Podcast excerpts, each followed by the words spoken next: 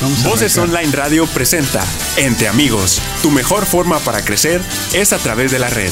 Bienvenidos. Hola, te saluda, yo soy doctor, doctor Roberto Córdoba estamos ubicados en la calle de Platón Sánchez 321 al norte.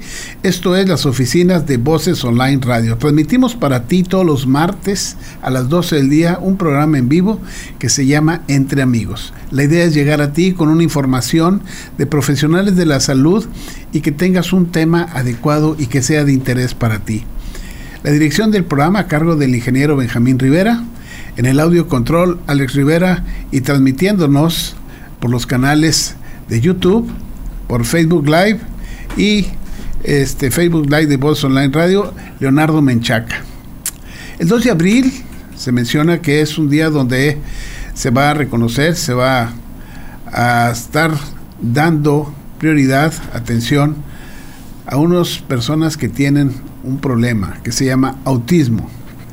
Y hoy nos acompaña el doctor Ricardo Arturo Sevilla Castillo. Él es neuropediatra.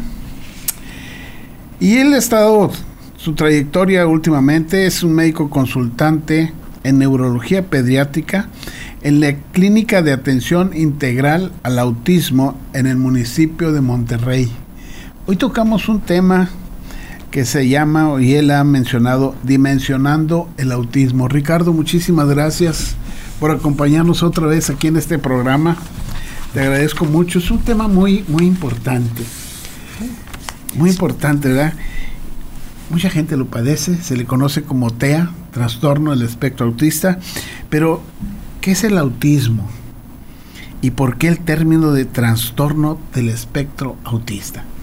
Sí, antes que nada, pues muchas gracias Roberto por haberme invitado y sobre todo pues para todos los escuchas y algunos espectadores también que tenemos por aquí, eh, para que tengan una, pues una idea de lo que hemos dimensionado también como lo que es un trastorno del espectro autista. Y sobre todo espero que esto pueda ser de utilidad tanto a padres de familia, eh, algunos eh, personas con esta condición de autismo, también para que ellos mismos se puedan entender un poco más y pues profesionistas también que trabajan en esta área en la que pues a todos nosotros nos apasiona porque ese es uno de los trastornos del desarrollo más común. Y como tú decías, quizás en los niños, porque esto es algo que se ve desde muy pequeños, desde los primeros años de la vida, en los niños después de los trastornos específicos del lenguaje y del trastorno por déficit de la atención e hiperactividad, viene el autismo. Un trastorno del desarrollo muy interesante y que pues en algunas ocasiones, sobre todo por, por la eh, frecuencia que tiene y de repente popularizado, eh, se tienen conceptos erróneos inclusive de lo que es verdaderamente esto. Y por eso la idea era compartir algunos conocimientos de ver cómo dimensionamos en este momento el autismo, ¿verdad? Sí, y esta dimensión, ¿desde dónde abarca y qué es lo que va a estar llevándose a cabo para dimensionar este, este, esta, esta, clasificación? Sí, eh, desde el punto de vista médico, porque esto ha sido algo médico que inicia desde hace muchos años, esto no es nada nuevo.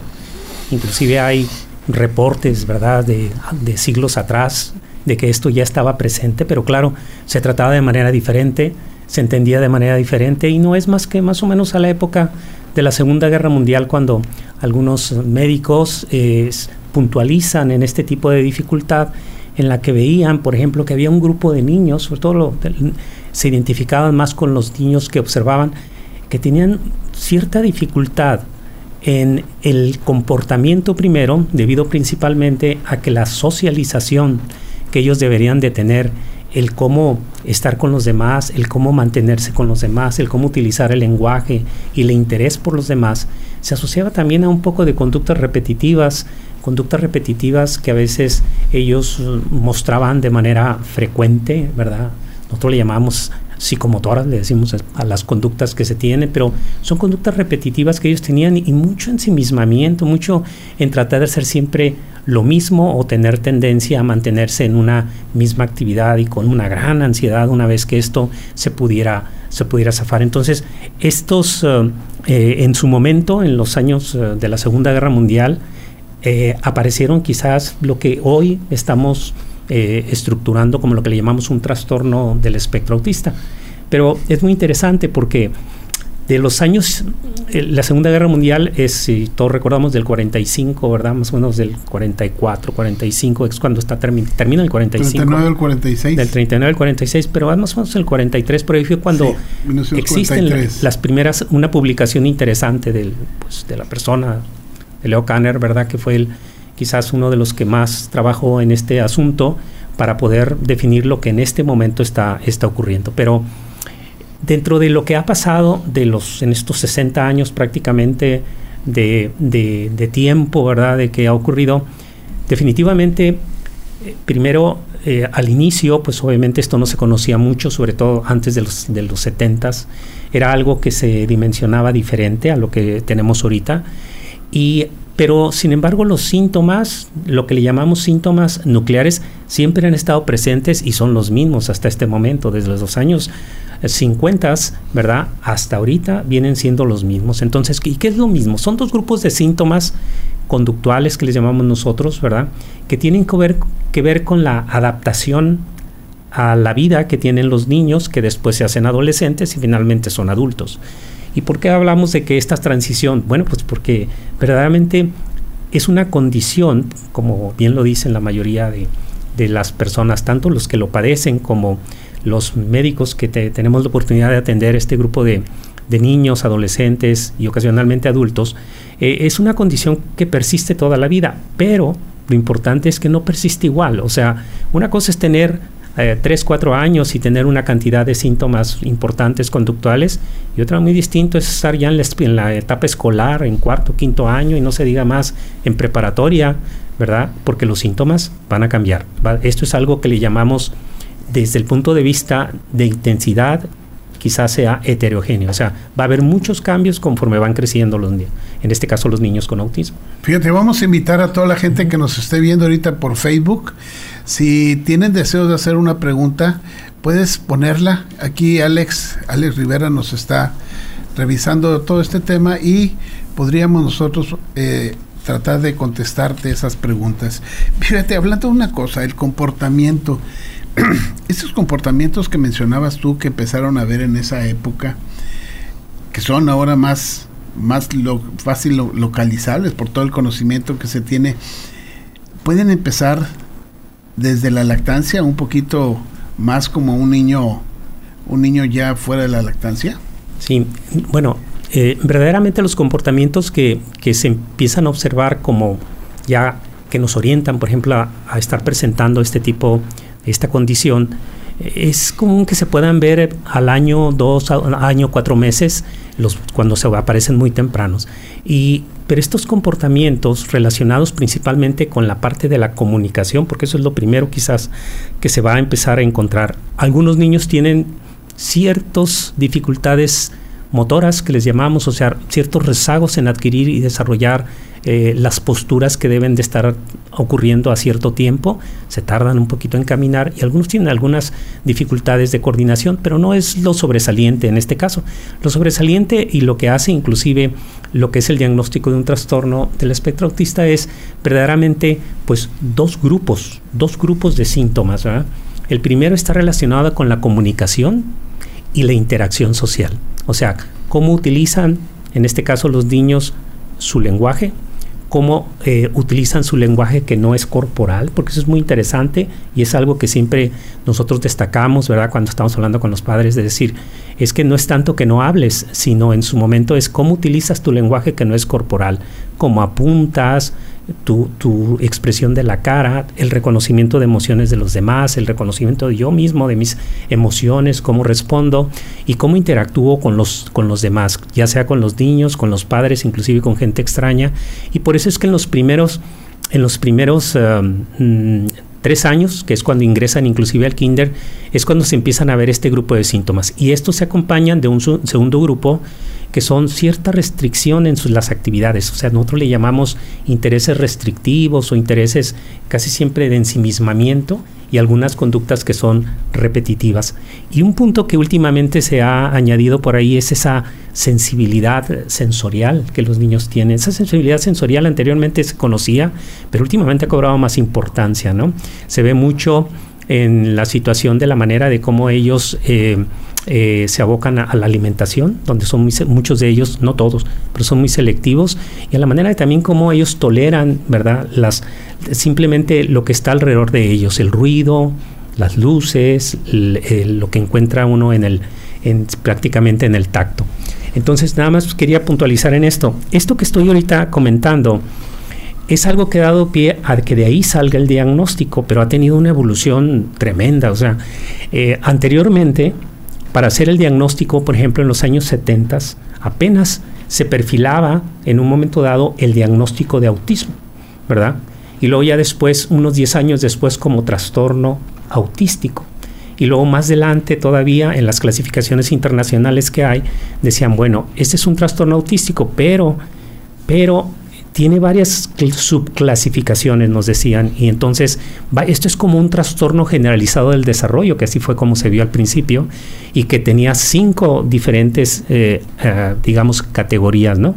Y esas categorías son muy interesantes porque cada una de esas categorías hablaba una de autismo como tal, otra de un trastorno generalizado de origen no autístico que mencionaban por ahí, que también se les llamaba pervasivo, eso nos tocó a nosotros vivirlo porque prácticamente desde que empecé a estudiar mi, área de neurología pediátrica y muy interesado en estos trastornos del desarrollo, a finales de los 80 veíamos cómo las clasificaciones que se utilizaban para poder definir a este grupo de pacientitos con esta condición eran muy rígidas. Eran rígidas en el sentido de que se tenían que llevar a cabo varios, eh, digamos, hacia un, un check-in de varias conductas pero estas deberían estar presentes en estas categorías. Antes eran tres categorías y actualmente, como te digo, se han eh, puntualizado en dos, nada más en las eh, lo que le llamamos la desviación o alteraciones de conductas en el aspecto social y de comunicación y la otra son las conductas restrictivas o repetitivas que hasta este momento tienen. Y aquí nada más puntualizan lo siguiente, este cambio que fue dándose con respecto a decir, bueno,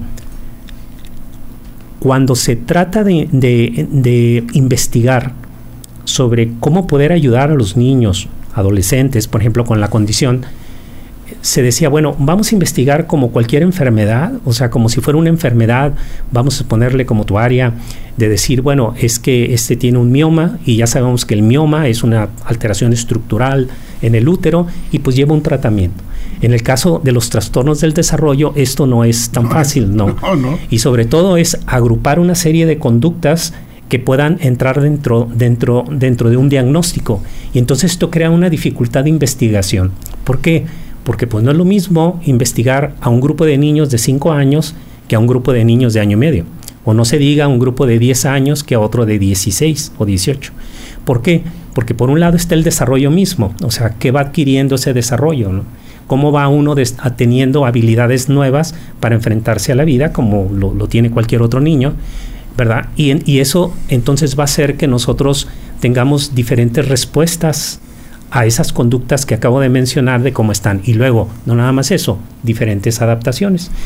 Por eso en los años pasados, quizás antes del 2000, ¿verdad? Antes del 2000, pues nosotros trabajábamos con una categorización categorías, las cinco categorías y, y bueno, a veces uno decían y los familiares por ahí este, decían, bueno, ah, qué bueno que me dice que tiene trastorno de Asperger porque no es tan severo. Bueno, qué bueno que es un trastorno de origen no determinado, ¿verdad? Y la verdad, había cierta relación, en, cierta verdad en eso, porque dices, bueno, es que la intensidad de las conductas no es tanta que impida la adaptación a la vida, y eso sí es cierto, ¿verdad? Y entonces actualmente dice uno, bueno, pero después del 2013 para acá, que es cuando, eh, digamos, las herramientas diagnósticas se hacen un, poquito más, primero, flexibles para poder agrupar a un gran, una gran cantidad de niños, sobre todo tomando en cuenta de la necesidad que se tiene de ayudarles, ¿no? En terapias, eh, ayudarles a desarrollarse mejor en la vida, etcétera eh, entonces em, empieza a, aparece este, este término que es el trastorno del espectro, autista.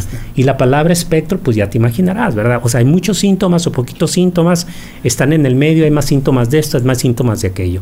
Y entonces ese fue el primer, digamos, gran paso que se dio, que ayuda mucho a los investigadores, porque mucha de la información de investigación que recibíamos de el autismo era, esto sirve para el autismo. Y luego nosotros decíamos, espérame, pero el autismo es algo grande, o sea, es algo muy amplio, es una o sea, hay una cantidad de síntomas. Están los nucleares y hay algo más de los síntomas nucleares, ¿no? Entonces, eso ha permitido también que los investigadores ahora se, se puedan puntualizar mejor y nos den más información para ayudar a este grupo de niños. Fíjate que bien, hablando del día 2, me regalaron hoy esta pulsera, una pulsera para celebrar el día 2 de, de abril como día del síndrome reconocimiento de, reconocimiento del espectro autista porque no es síndrome es lo que te iba a decir no es síndrome el síndrome abarca cuatro o cinco síntomas y cuatro o cinco signos y se acabó. Y con el espectro autista hables un abanico de todas estas manifestaciones que se pueden tener. Sí, no, definitivamente. Y como te decía, si anteriormente teníamos cinco categorías, hoy esas categorías las se han agrupado dentro de una sola que en este caso viene siendo el trastorno del espectro autista. Y por eso es que en los últimos años, eh, por ejemplo, me voy a referir a un, pues nosotros digamos, utilizamos como base para hacer un diagnóstico el manual de estadísticas de enfermedades mentales. Entonces, ahora dice uno, bueno, ese DSM, que se llama así, lo, conocen nosotros los médicos como DSM5, ¿verdad? Nos dice eso, ¿verdad? Dices, bueno, tenemos nada más dos grupos de síntomas que les llamamos nucleares. Esa palabra nuclear es interesante porque para nosotros los médicos es de suma importancia, porque decir, tienes estas conductas de dificultades de comunicación, dificultades en la socialización, interacción social que le llamamos, ¿verdad? Que como te decía, el hecho de poder saludar, de sonreír con las personas, de buscar a las personas, de señalar lo que uno quiere, de mm, llamar la atención cuando uno les muestra algo, el tener la habilidad para tener un juego totalmente este real, ¿verdad? Que pero ellos lo están viviendo acá con lo suyo. Todas esas habilidades que el cerebro nos da, ¿verdad? Eh, en los niños se encuentran mm, mm, diferentes, en, ellos se ven diferentes, sí. Y, cuando estas habilidades eh, no están bien desarrolladas entonces y vemos que existe esta dificultad y luego se, se añaden las conductas repetitivas y las conductas restrictivas y algunas eh, situaciones sensoriales que los niños tienen, ese es el grupo de lo que nosotros le llamamos un trastorno del espectro autista como síntomas nucleares. Y entonces actualmente decíamos dimensionar, ¿por qué, por qué pusimos en la, en la plática dimensionar? Bueno, porque es muy importante que la gente conozca que una vez que hacemos el diagnóstico, ahora sí vamos a dimensionar. ¿Por qué? Porque hay que dimensionar primero en, la, en, qué, en cuántas de las conductas que se están observando verdaderamente afectan la vida del niño. Cuántas de las conductas interfieren con la actividad normal, tanto de la casa, de la escuela o en otros lugares.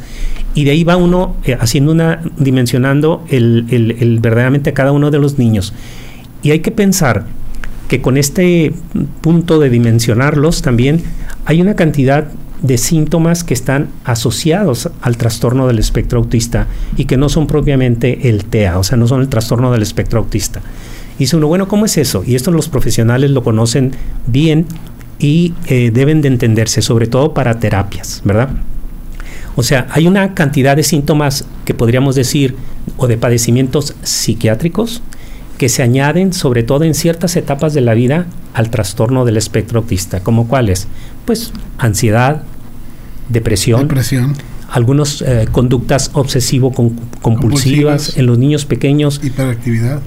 Y un trastorno por déficit de la atención hiperactividad, el trastorno desafiante oposicionista que se ve en los niños, inclusive trastornos de, de regulación del estado de ánimo ¿verdad? Por eso son algunos muy berrinchudos, por muchas interacciones con el medio que tienen en los primeros quizás años de la vida y muchos de ellos persisten en la etapa escolar y luego en la adolescencia algunos de estos síntomas del padecimiento que está añadido, que es algo como nosotros le hemos llamado comorbilidad, es un nombre técnico que usamos para decir dentro de la enfermedad hay otra cosa que te está influyendo. Y luego, no nada más eso, sino también vienen situaciones médicas interesantes, por ejemplo, trastornos gastrointestinales que tienen los niños, eso no, son, no forman parte del autismo, son situaciones añadidas al mismo, ¿verdad? Principalmente eh, eh, con, con, algunos casos muy ocasionales de diarrea persistente, ¿verdad? Otros de ellos eh, que, que puedan estar en relación con la aversión, algunos inclusive tolerancia a algunos alimentos que puedan estar. Pero aparte de eso también viene que los niños pueden tener, por ejemplo, epilepsia, ¿verdad? Situación que se ve más frecuente en la adolescencia que en los niños pequeños, pero también pueden tener trastornos del sueño, son, que son totalmente aparte de lo que estás hablando de un trastorno del espectro autista. Fíjate, estás mencionando todo esto y aquí Frida Villalobos nos dice, ¿cómo es el proceso de diagnóstico en una persona adulta? Porque lo que estás mencionando lo estamos dirigiendo al, al infante. Así es. Y hay gente que pueda escaparse a un diagnóstico de, de autismo y llegar a una parte adulta y se le puede hacer algún diagnóstico? Sí, definitivamente sí, aunque la mayoría de instrumentos de recolección de datos que se tienen, llamadas pruebas, ¿verdad? que se tienen para hacer los diagnósticos se hacen en niños, hay versiones mm, que son muy poquitas, por cierto, que se pueden hacer en adultos. ¿Por qué? Porque es común que cuando estemos, estamos sentados viendo al paciente y estamos platicando sobre lo que estamos observando en ese momento, y muchas de las veces el papá o la mamá dicen, ¿sabe qué, doctor? Eh, yo cuando era pequeño tenía esas conductas, yo tenía esto, yo tenía aquello, o yo era así, ¿verdad? Como ocurre en muchos trastornos del desarrollo. Y entonces dice uno, ok, entonces tú pudiste o estás dentro de lo que llamamos un trastorno del espectro autista. Nada más que a la hora de dimensionar ese asunto, tú eres un padre de familia responsable, tienes un trabajo, haces tu vida, pues estás casado, etcétera. Sin embargo, tú entraste o entras dentro de ese trastorno del espectro autista y en este momento tus dificultades en sí que estás presentando quizás sean las comorbilidades, ¿no? Un trastorno de ansiedad o puedas tener un trastorno, una depresión, no se diga, este, pero ya no la dificultad principal que eran esos síntomas nucleares que a, veces son los que digo que son los que más dolor de cabeza dan para que los niños puedan salir adelante y uno de ellos en este caso, nada más para agregarle eh, a, esta pregunta es que muchos, mucha parte del desarrollo en los niños, cuando se vuelven ya, pues cuando están entrando, por ejemplo, ya a la primaria, que ya son escolares, muchos de estos niños tienen una condición médica que es algo que le hemos llamado un trastorno intelectual. Y ese trastorno intelectual no es más que un coeficiente intelectual abajo del promedio y que dependiendo del grado de que esté abajo del promedio interfiere o hace más notorias las, los síntomas nucleares y hace más difícil inclusive su, su, su trabajo, el, el, ¿cómo se llama? el mejorarlos. ¿no? Entonces es evidente que cuando hablamos de un adulto eh, que sospechamos que tiene un trastorno del espectro autista y pues es una persona de 40 años y que tiene una familia, etcétera, dice uno, pues en primer lugar, él no tiene, no pareciera que va a tener un problema de un trastorno intelectual del desarrollo añadido, pero es una persona que hizo su vida eh, con una forma de ser, ¿no? De ahí el término que es una condición. Nosotros eh, lo, lo, lo, manejamos como trastorno del desarrollo porque la palabra trastorno la utilizamos para cuando aquellas habilidades que se están adquiriendo durante el transcurso de los primeros años de la vida para negociar con la vida, para hablar, para entender, para comunicarse, hacer para todos los tipos de movimientos que tienes, cuando estos en su momento salen de lo esperado, ya sea porque no se desarrolla bien la habilidad o porque se, desarrolla además, ¿verdad? Mucha impulsividad, inquietud. Entonces en ese momento cambia la forma de ser de uno a decir tienes un trastorno trastorno del desarrollo, como el ejemplo de los niños con trastorno por déficit de la atención e hiperactividad, que son muchas, los dos años, tres años, son bien inquietos y pues son muchachos nada más que uno dice, pues este sí está tremendo y ahí lo estamos constantemente regañando y lo que sea, pero unos, quizás un año después nos damos cuenta que es difícil que él pueda estar en los diferentes escenarios y hace uno el diagnóstico ya de un trastorno y no de una forma de ser. Fíjate, y estos trastornos y que son nucleares, pueden llegar a incapacitar a una persona para una relación interpersonal, para su vida, y la pueden dejar, y hay otros trastornos, o esta parte nuclear puede dar oportunidad a que esta persona pueda tener esa interrelación personal. Sí, de hecho, de, estos dos grupos de síntomas nucleares que hemos estado hablando, los trastornos en la comunicación y en la relación social y las conductas repetitivas y algunas conductas eh, de, de ensimismamiento, le decimos nosotros, sí. que son dos grupos, ¿verdad?, de conductas que están presentes, ellas pueden en su momento, en mayor o en menor grado, hacer cierta dificultad de adaptación para la vida en las personas. Por ejemplo, Uno, uno de los que todavía sigue en, constante revisión es lo que se conoce como trastorno de Asperger. Sí. ¿Verdad? El trastorno de Asperger eh, podríamos decir que es la forma, ah, digamos, de, estas, de los síntomas nucleares que permiten adaptarse a la vida, pero siempre y cuando la sociedad les dé oportunidad. ¿Cómo es eso? Bueno, sí, porque eh, tienen estos síntomas de dificultades de sociales, tienen estos síntomas de dificultades de comunicación y esto, esto hace entonces que con las personas que ellos conviven, como tienen una capacidad normal, tienen un lenguaje prácticamente normal, hasta más arriba de lo esperado, inclusive tienen algunos niños con este trastorno, cuando son niños, tienen eh, un coeficiente intelectual bastante bueno, arriba del promedio, entonces ellos, en la medida de los diferentes escenarios donde se van a ir desenvolviendo, nosotros como sociedad son los que vamos a hacer la discapacidad de ese niño. Cuando verdaderamente, eh, como, está el grupo grande de personas que hablan de la neurodiversidad, el que yo esté preferentemente encerrado en mí, pero con lo suficiente de poder comunicarme con alguien para lo necesario, eh, pensar si verdaderamente eso es una dificultad ¿verdad? Si lo podemos considerar como un trastorno, esta dificultad. Por eso la neurodiversidad es importante y a fin de cuentas, cuando nosotros identificamos a ese grupo de niños con trastornos del espectro autista, lo que tenemos que definir es qué les impide con esas conductas ir saliendo adelante. Eso es lo primero que hacemos, ¿verdad? Y dice uno, ¿y cómo, cómo es eso? Ah, pues es muy sencillo. Si nosotros identificamos al niño con un trastorno del espectro autista, vamos a encontrar alguna, primero, si tiene o no una comorbilidad.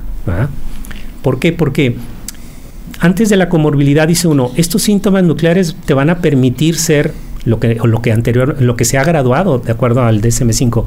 Dice grado 1, grado 2 o grado 3, ¿no? Va a depender de qué tanta necesidad, qué tanto necesitas para irte eh, adaptando a la vida, ¿verdad? Obviamente un grado 3 significa que vas a batallar más, que el grado 1, ¿verdad? Que el grado 1, ¿cómo va a adaptarte? Pero eso va a depender también de lo que tengas añadido, como por ejemplo lo muy común, puedes tener adicional un, un trastorno en la adquisición y desarrollo del lenguaje. Y después, ya pasando los tres años y dices tú, pues no habla, pues es un trastorno específico del lenguaje, añadido a la dificultad del trastorno del espectro autista. Fíjate, entonces aquí se van sentando bases para ir haciendo el manejo, el tratamiento de todos estos síntomas. Definitivamente, definitivamente. Que, que, la base va a ser verdaderamente poder valorar a un niño, en este caso hablando de niños porque la mayoría son niños, valorar a un niño para poder definir entonces cuáles son sus habilidades buenas que él tiene para poderse agarrar de ahí y fomentarlas y cuáles son las que le impiden de veras estarse adaptando a los escenarios donde él esté viviendo, ¿no? A la casa, a la escuela o en, en sitios eh, públicos también. Fíjate, tenemos unas preguntas aquí. El doctor Mario Alberto Coronado Magdaleno dice, ¿estos trastornos nucleares afectan algunas partes del cerebro que afecten el desarrollo del niño? Bueno, eh, no son trastornos nucleares, son síntomas nucleares. los dos grupos que vienen en el DSM-5 como A y B, ¿verdad? Los de comunicación social y los trastornos que tienen que ver ahorita con el con la ensimismamiento, conductas repetitivas. Ahora, en la investigación que se hace, en lo que se tiene recientemente, la publicación de uno de los neurólogos pediatras así muy influyente de Harvard, ¿verdad? Eh, que, que dice, oye, yo estoy viendo que sí puede haber una relación entre funcionar mal desde el punto de vista de comunicación social, sobre todo relacionada con el reconocimiento del, rostro, de las caras, visual. y tener una alteración eh, en algún segmento de nuestro cerebro. Eso sí puede, sí se puede presentar. Eh, el, doctor no, los no lo demuestra.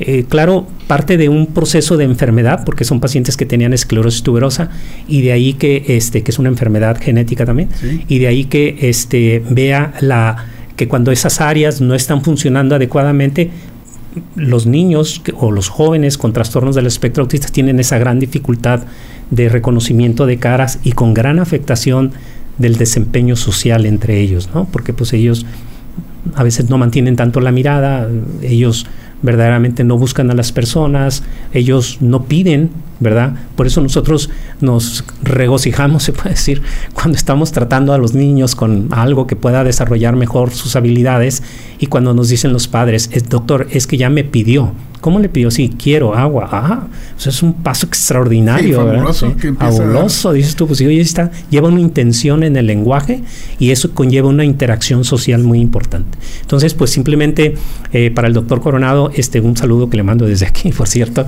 este, es, es muy cierto, ¿no? Si existen alteraciones funcionales del cerebro, funcionales, no estructurales, funcionales, pero que en este caso eh, de lo que el ejemplo que les estoy poniendo de, de, lo que este, se publica recientemente, pues hay una alteración estructural también, porque ahí tienen unas lesioncitas en esa región, estos pacientes que generan la mal, el mal funcionamiento. Y el doctor José Antonio Buenfil López nos dice, nos hace una pregunta, ¿el déficit de atención por hiperactividad del lactante mayor puede ser trastorno del espectro autista?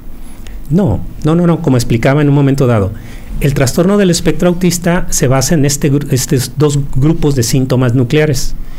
Y como una comorbilidad, los niños pueden tener un trastorno por déficit de la atención y hiperactividad. Tan es así que los casos donde los síntomas nucleares son muy suaves, son no intensos, que casi no están afectando la vida mm, cotidiana de los niños, ¿verdad? Pero el, pero el padecimiento se ve muy aparatoso porque el niño no hace caso, está constantemente en movimiento, no, no sigue indicaciones, no puede estar en la escuela, eh, está constantemente en movimiento. Entonces, cuando uno trabaja sobre el, padecimiento del trastorno por déficit de la atención y hiperactividad y regula la atención, y cuando ellos responden adecuadamente a la atención, se puede observar cómo cambia verdaderamente el panorama de lo que se estaba viendo en ese momento. Y dice uno, ah, es que, pues es que el doctor con eso cura el autismo. Claro que no, para nada. Estamos nada más quitándole una alteración que viene asociada, por eso la importante lo que la dimensión, que hay que verdaderamente valorar a cada uno de los niños y ver qué comorbilidades tienen, porque a veces quitando la comorbilidad hace la vida del niño muy agradable y el niño sale adelante sin mayor problemas, ¿verdad? Y fíjate, estas comorbilidades pueden ir apareciendo en, en el transcurso del crecimiento del, de la persona que tiene este, este trastorno. Definitivamente. La comorbilidad más vista en los primeros años, digamos, preescolares, en los primeros cuatro años, es el trastorno específico del lenguaje. O sea, un trastorno del lenguaje que va a afectar no nada más la comunicación que ya se estaba afectada, ¿verdad? Sino el que pues no utilice palabras prácticamente el niño, que eso es lo más común, ¿verdad? Posteriormente, entrando a la primaria, quizás aparece el trastorno por déficit de la atención y hiperactividad, que lo podemos ver en toda la etapa escolar, que también es un padecimiento asociado, pero ya en la adolescencia empiezan los padecimientos, pues que son ya más, eh, que pueden estar presentes como ansiedad, eh, como depresión, ¿verdad? Pueden aparecer conductas también obsesivo-compulsivas en algunos de los, de los casos. Y aquí inclusive eh, vemos algo que anteriormente no entendíamos muy bien, pero actualmente lo hemos tratado de, entender mejor. Y es el caso de que a veces el eh, los jóvenes empiezan a tener una gran ansiedad y a la hora de que van con nosotros, eh, los revisamos, hacemos su historia clínica, nos empezamos a dar cuenta de que lo que está produciendo la ansiedad es la dificultad en la comunicación que se tiene y el aspecto social. Y entonces dice, oye, pero este, este es una niña, un ejemplo que es lo más común en niñas, que ahorita tiene 12 años o 14 años, y pues ella no había mostrado mayor detalle, sí, era calladita y a veces pues no se metía con los demás, pero ahorita tiene una gran ansiedad y ahorita ella verdaderamente no participa, no se relaciona con los demás, no disfruta de los juegos de los demás. Entonces tú, bueno, lo que pasa es que traes un problema. Eh, de, ese grupo de síntomas sociales, ¿verdad? De comunicación social y este paciente entra de un grupo de trastorno del espectro autista, pero su problema principal en este momento es un trastorno de ansiedad que entonces hay que trabajar a la par, ¿verdad? Quitar el trastorno de ansiedad y obviamente al identificar que se tiene este, esta dificultad, pues trabajar sobre ese síntoma nuclear que es la comunicación y la socialización. Fíjate, me sale un poquito, síndrome de Down que no tiene comunicación verbal. ¿Pudiera caer en un trastorno del espectro autista? Sí, sí, y te voy a explicar por qué. En los años 60, en los años 50, eh, todos los que empezamos, por ejemplo, a, entender este, esta situación en esta fase de transición de los yo terminé mi, mi subespecialidad alrededor de los años 90. Entonces, en ese, en ese tiempo se, se refería mucho a que todavía muchos profesionales consideraban el autismo como un efecto propio de la familia de la familia, o sea que había aquel concepto de madre refrigerador o padre refrigerador que decían de los años 60, ¿no? Y decían que eh, eran los culpables de por qué el niño era así, por qué el niño no se relacionaba con los demás, etcétera. Hoy sabemos que no, ¿por qué? Por lo mismo que acabas de decir, porque empezaba a haber una cantidad más o menos significativa de padecimientos médicos, padecimientos médicos como trastornos genéticos, uno es el síndrome de Down, otro es el, el, el, síndrome de cromosoma X frágil, esclerosis tuberosa, algunos casos de síndrome de Angelman. O sea, hay una cantidad grande de padecimientos genéticos que se van a asociar a un trastorno del espectro autista. Y lo dice uno, ¿por qué se asocian? ¿Son la causa de? Pues no sabemos exactamente si es la causa de, pero lo que sí sabemos es que al tener esta dificultad médica de fondo genética, ellos desarrollan o están teniendo un trastorno del espectro autista. Y vuelvo a lo mismo, aquí la capacidad intelectual es lo que le hace más, um, como diríamos, el pronóstico si va a funcionar bien o no va a funcionar bien. Pero existen padecimientos, inclusive lo que le llamamos encefalopatía hipóxico-isquémica, que no es más que la asfixia al momento del nacimiento. Hay casos en los cuales se desarrolla posteriormente un trastorno del espectro autista. Entonces, eh, esto dio pie también a entender que la causa misma, aunque no se conoce con exactitud, pero se ve una relación directa, es que esto que estamos viendo nosotros como un trastorno del espectro autista definitivamente es un trastorno genético, ¿verdad? Existe una gran cantidad de evidencia que esto es un trastorno genético, pero no de un solo gen, sino de varios genes. Y tan es así que hay familias que tienen un niño con trastorno del espectro autista y tienen, el hermano tiene un trastorno por déficit de la atención e hiperactividad y el primo tiene un trastorno del lenguaje. Entonces, esa, esa, esa situación genética relacionada con genes que producen los padecimientos, tanto el trastorno por déficit de la atención como el trastorno del lenguaje, de alguna manera están contribuyendo o están presentes también en los niños que tienen ese diagnóstico de trastorno del espectro autista, pero que aparte tienen otra dificultad. Fíjate, mencionas, mencionas que puede haber en las familias este tipo de problemas. Entonces, ¿cómo hacer para incluir en la sociedad la aceptación de todas estas situaciones? Yo creo que esa es la, la parte, mm, digamos, medular y sobre todo la parte más objetiva de esto. Nosotros como médicos pues tratamos de facilitarles a los niños lo más que podamos el que el desarrollo vaya lo más típicamente posible. O sea, el desarrollo típico de los niños, en los casos de los niños con trastornos del espectro autista, en muchos de ellos se aparta, se va, se, va diferente. Lo que hacemos nosotros es identificar qué impide que se vaya más o menos a la par.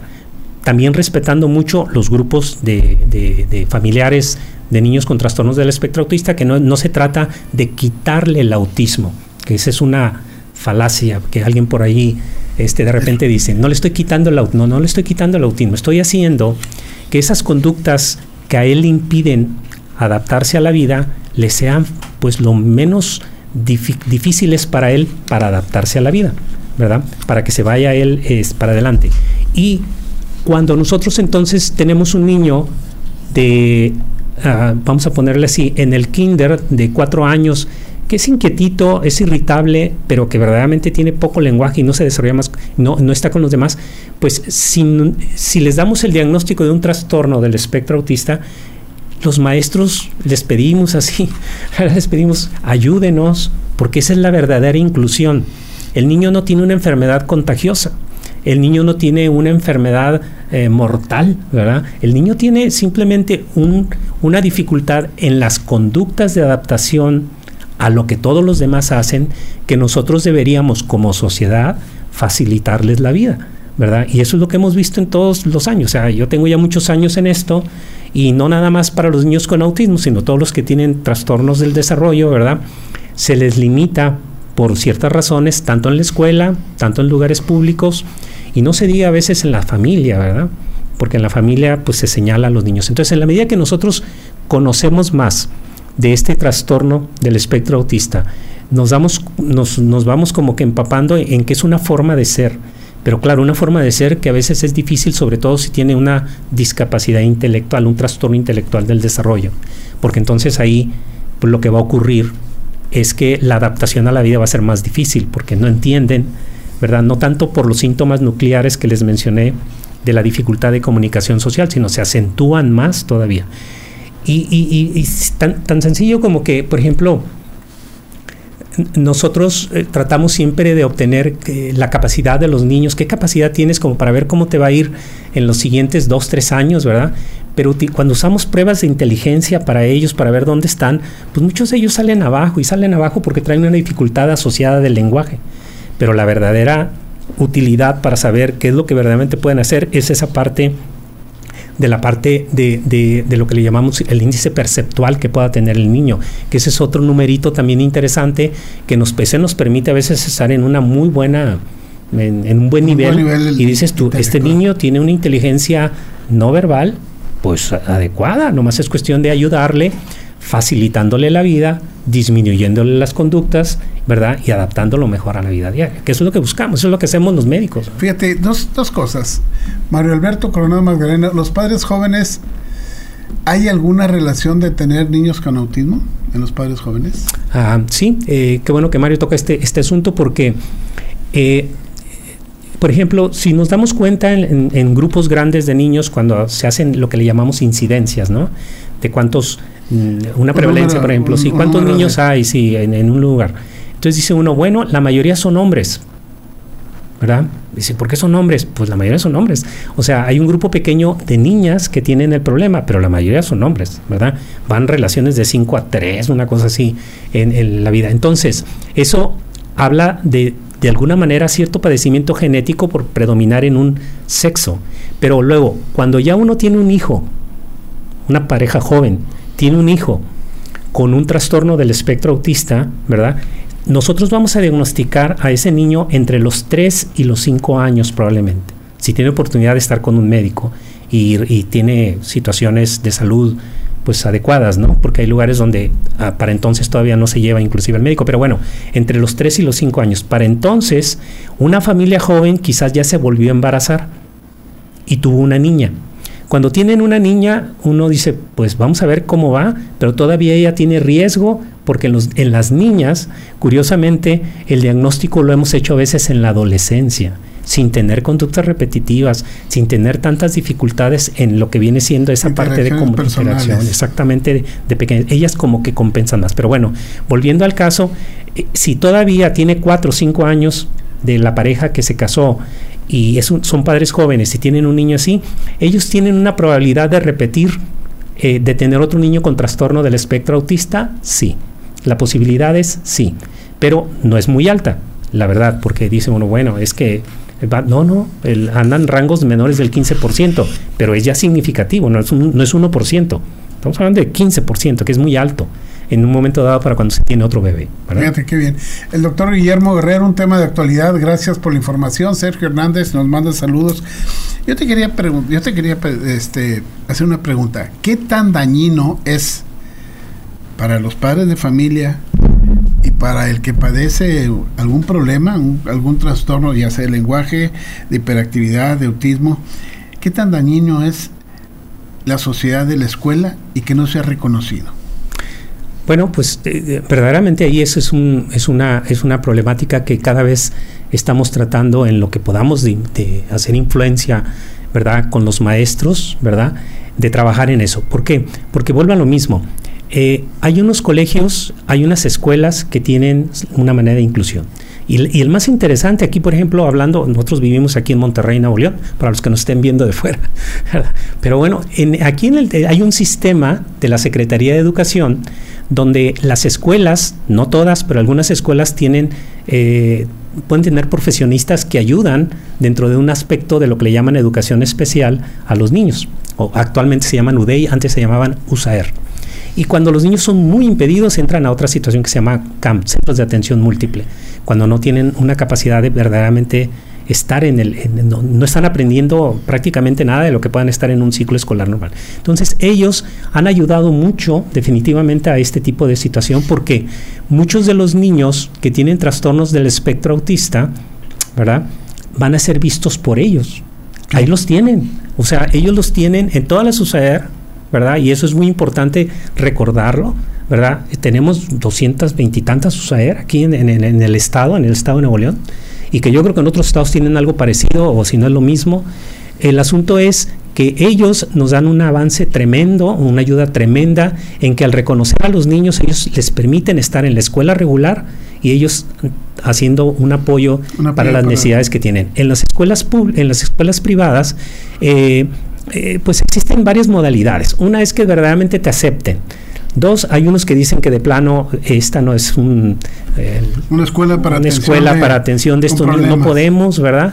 No podemos. Y otros te dicen, bueno, póngale una maestra eh, sombra que hoy tiene otro nombre por ahí que ya se me fue ahorita cómo se llama. Pero que están ahí dentro del salón. Y están dentro del salón, pues apoyando al grupo. Más que nada porque a veces cuando son pequeños los niños la, puede haber ciertas dificultades de de que se vuelven o son inquietitos también y de repente pues se enojan, avientan cosas, tiran cosas, pueden dañar a los demás o dañarse ellos mismos. Pero ellos piden una maestra sombra, ¿verdad? Antes no ocurría esto, pero bueno, últimamente lo han estado haciendo. Y cuando se puede, pues ahí están con la maestra sombra. Eh, lo curioso es de que el 90%, ¿verdad? De los casos que están en la SUSAER, pues ahí más que la maestra sombra es la psicóloga que les está ayudando y la maestra de educación especial también. Entonces, por un lado, tenemos que tenemos un, un, sistema educativo, sobre todo para primaria y secundaria y también parte de preescolar, que está consciente de esto. Aquí menos en, en, Monterrey y en el área de Nuevo León lo estamos entendiendo. Muchos, hay mucho conocimiento acerca de, del tema. Obviamente no es el suficiente, siempre va a necesitarse más. Y sobre todo que existe la tendencia a cómo, cómo trabajar con estos niños, ¿no? Y, y si uno les da alguna orientación, pues yo creo que más, ¿verdad? Qué bueno, porque sí, porque ya hay una aceptación. Gina Ivette Rivera, saludos doctores. Eh, el doctor Sevilla trata por crisis de ausencia al niño de Ivette Rivera. Ah, mira qué bien. Sí. Espero que esté bien. Saludos, Gina. Sí, trajimos a ese niño. Eh, pues algo, un comentario, una reflexión para esta, para esta, para dar por terminada esta fabulosa plática que hemos tenido. Sí, bueno, pues lo primero es eso, este, a, todas las personas que nos escuchan, eh, que verdaderamente tienen eh, contacto con niños con un trastorno del espectro autista, ¿verdad? Que entiendan que esto es algo, digamos, que forma parte de la vida de la sociedad. Y en la medida que nosotros como sociedad eh, podamos eh, entenderlos a ellos y facilitarles las cosas, ¿verdad? Esto nos va a permitir a nosotros ser, primero como sociedad, nosotros mejores, o sea, como personas, y hacia los demás, y entonces darles, darles esa oportunidad también de convivencia que a veces es difícil por la dificultad propia de ellos, y sobre todo lo más importante es que se tenga una, eh, digamos, un, acompañamiento en todos estos niños, porque a veces de repente se dejan y los familiares los, los como que los van dejando, pero un acompañamiento para poder ir guiando, ¿no? Para eso, por ejemplo, centros como el, como las clínicas que se vienen de autismo, para eso son, ¿verdad? Aparte de que pueden dar terapias, pero quizás el, el, el objetivo principal es llevar ese acompañamiento de todos ese grupo de niños que posteriormente son adolescentes y no se diga después adultos, pero para irlos guiando de cómo ellos también pueden, pueden hacerlo, ¿verdad? Entonces, creo que hasta ah, mi, comentario va a incluir a que la sociedad, pues somos todos, obviamente, y eh, sería muy importante que en la medida que entendamos más el padecimiento, esta condición, también trabajemos hacerle más fáciles al niño o al, adolescente. Al adolescente, al niño, a la familia. Y a la familia en sí, ¿verdad? Sí. Muchísimas gracias, Ricardo. Él tiene un correo, es ricardosevilla.hotmail.com Su teléfono es el 811 365 8846. Se lo repito, teléfono es 811 365 8846. Correo ricardo sevilla arroba hotmail.com. Pues les agradecemos Ricardo, muchas gracias por tu información. ¿Algo más de contacto que quieras dar? No, no, por lo pronto está bien y no al contrario, agradecerte a ti que pues me permites algo de que hemos entendido aquí cada nos vez dice, más. Aquí nos dice Guillermo Herrero, super programa, me quedo muy picado con el tema.